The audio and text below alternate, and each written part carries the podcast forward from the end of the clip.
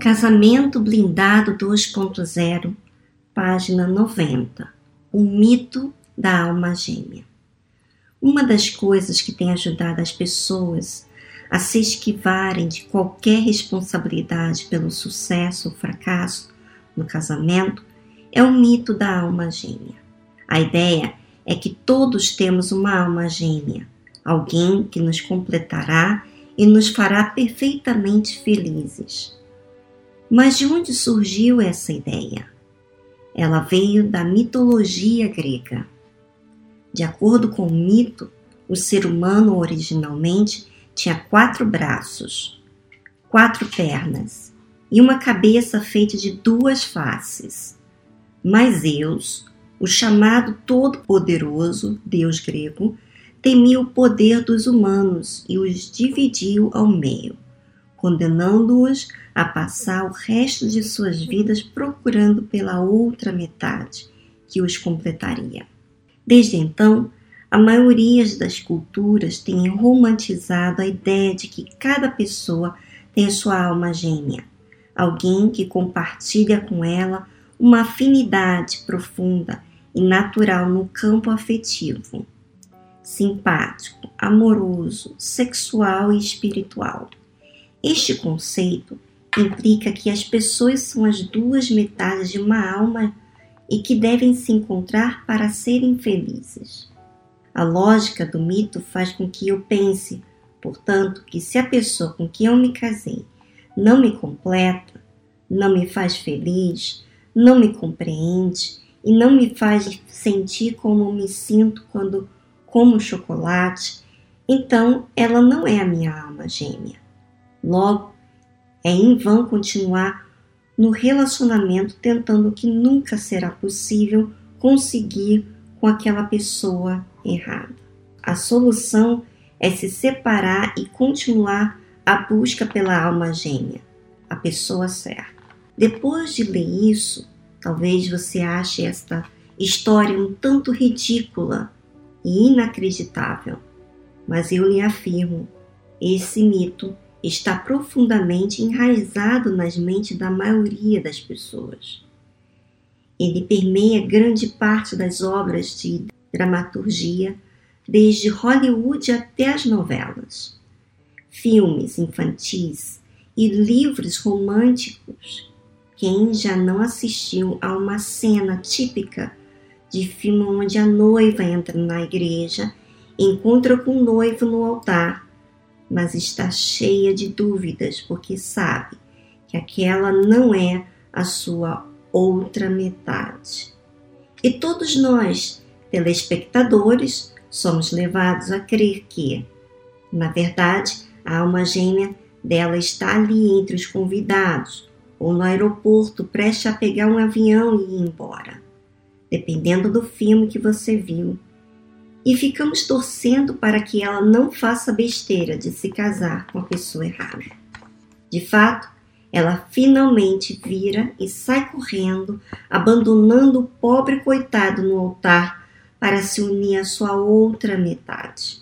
Até no meio cristão, apesar de não haver nenhuma base bíblica para essa crença de que Deus teria criado uma alma gêmea para cada pessoa, Muitos vivem orando para encontrar sua cara metade e ficam solteiros por muito mais tempo que deveriam, porque nunca estão certos de se esta ou aquela pessoa é a certa. Talvez porque não rolou aquela química. Muitos vivem aterrorizados pela ideia do casamento. A dúvida e o medo sempre presente. Não sei se é ele ela. O mito da alma gêmea ganhou grande aceitação em todas as culturas e até religiões por ser muito romântico e atraente.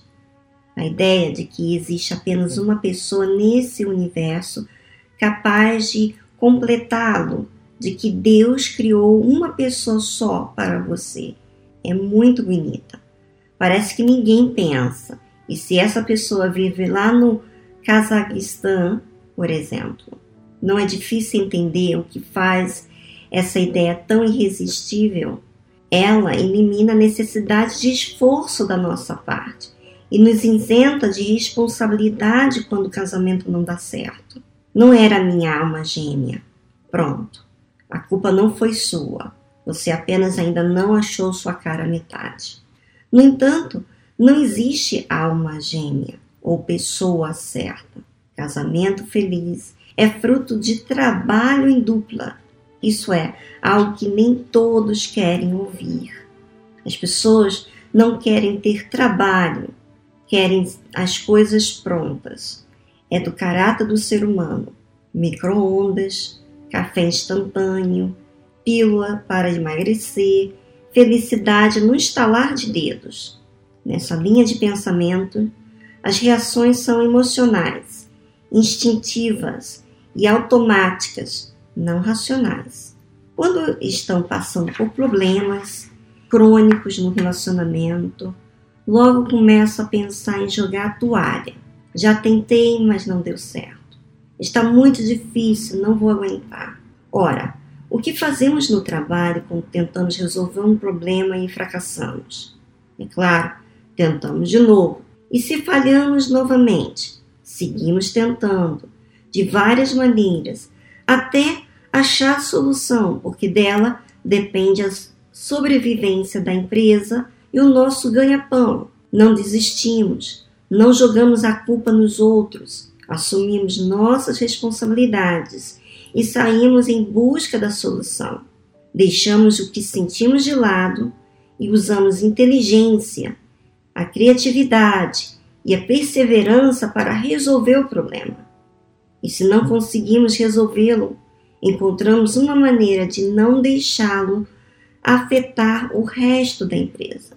Fazemos a devida compensação, mas desistir jamais. E mais, esse espírito de perseverança, de enfrentar os problemas sem medo e encontrar uma solução, custe o que custar, é a principal razão do sucesso de uma pessoa no seu trabalho ou empresa.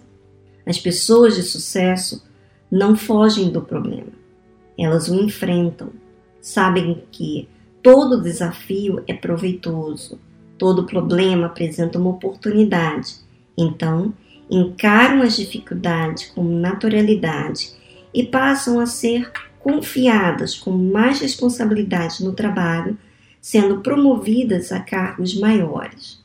Quando você é conhecido no trabalho como a pessoa que resolve problemas, todo mundo vai a você. Você é o cara. Todos sabem que se querem algo feito, tem que colocar na sua mão. E isso vai lhe dando mais experiência, respeito e você vai crescendo como pessoa dentro da empresa. Por outro lado, quando to não toma a responsabilidade e resolver os problemas no seu trabalho, mas fica dando desculpas, jogando a culpa nos outros, ninguém mais quer lidar com você. Ninguém quer ouvir desculpas. Você não foi contratado para dar desculpas, apontar o erro dos outros ou se lamentar. A verdade é que, enquanto não assume a responsabilidade de resolver os problemas, você não cresce como pessoa e não se desenvolve em nenhuma área. A Cristiane me desafiou a ser uma pessoa melhor. Tive que aprender a resolver problemas que eu nunca havia encontrado antes. Tive também que reconhecer falhas e ter a humildade de mudar, mas fui perseverante, pois as mudanças não vieram rápido Tive que tentar de várias maneiras e sempre resisti à ideia de desistir. É isso que temos que fazer no casamento. O que você está aprendendo neste livro são coisas que funcionam e podem transformar seu relacionamento e até você como pessoa. Mas não espere uma mudança imediata, pois é preciso tempo para os frutos começarem a aparecer. É um investimento a longo prazo principalmente se você está lutando praticamente sozinho ou sozinha para salvar o casamento e a outra pessoa está endurecida ou cética de que você possa mudar. Não espere que seu cônjuge acredite na sua mudança hoje só porque você começou a agir diferente ontem. É preciso resgatar a confiança do outro. Seja constante. A outra pessoa precisa ver que a sua mudança é verdadeira e permanente. Aceite o desafio pelo casamento e por você mesmo. Bom, está tão claro. Meu Deus, como não ficar tão claro assim? Minha amiga, deixa falar sobre o que eu tomei para mim e o que a vida tem me ensinado. Tudo que eu quero, eu me esforço. Tudo que eu quero, eu dou continuidade. Tudo que eu quero, eu creio que aquilo pode acontecer. Então, às vezes, você leva argumentos que a fé emotiva, que são as suas emoções. As emoções, ela cansa de exercitar. Ela não quer exercitar, porque demanda raciocínio. Bom, isso aqui não deu certo, então vamos tentar de outra forma. Bom, vamos continuar. Não, não vamos desanimar, não vamos duvidar. Isso cada um diz para si mesmo quando quer. Você vê que sempre quando ele fala do relacionamento, ele fala do trabalho. No trabalho, se você dá desculpas, você é um derrotado naquele trabalho. Você não é colocado num posto ou numa responsabilidade maior porque você sempre dá desculpas, você sempre diz que está difícil. Então as pessoas cansam de você. Assim também, quando você usa a fé emotiva, até você fica desacreditado de você mesmo, porque você sempre fala de forma negativa. O certo, o racional, é você corrigir o que é errado. E você, você viu que o Renato está falando aqui que ele teve que aprender e não ter a probabilidade de desistir, quer dizer, não ter a chance de desistir, porque ele queria o resultado. Mas, claro, para você aprender, você tem que descobrir a forma certa, descobrir a forma certa de agir, descobrir a forma certa de perseverar, porque às vezes você age de um momento e você não é constante. Você tem que descobrir também que isso é, você percebe que não é de uma hora para outra que você ganha reputação, reconhecimento, porque vai haver, você deu tantos exemplos negativos que, claro, quando você dá um positivo, vamos ver quanto tempo. É normal isso. É normal porque se você persevera, isso prova que realmente você está definido, decidido, você crer. Mas se você desiste, tudo é um problema, aí já está provando para você mesma que você não quer exercitar, você quer uma coisa já pronta. E não é assim. Nada na vida está pronto. Você tem que exercitar para desfrutar do melhor. Então, minha amiga, raciocine essa fé inteligente que demanda exercício e não só no seu casamento, mas também a sua vida com Deus. Meu Deus, como eu estou ainda descobrindo coisas que eu faço de errado e eu tenho que descobrir como fazer certo. Eu tenho que descobrir como agir a fé inteligente. Eu tenho que ver o que, que eu estou agindo de fé emotiva. Eu tenho que reconhecer.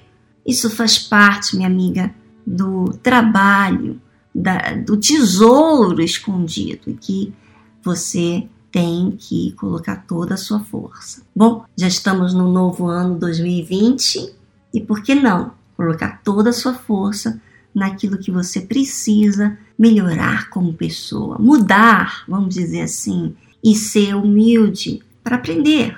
Bom, um grande abraço e semana que vem estaremos aqui de volta. Até lá!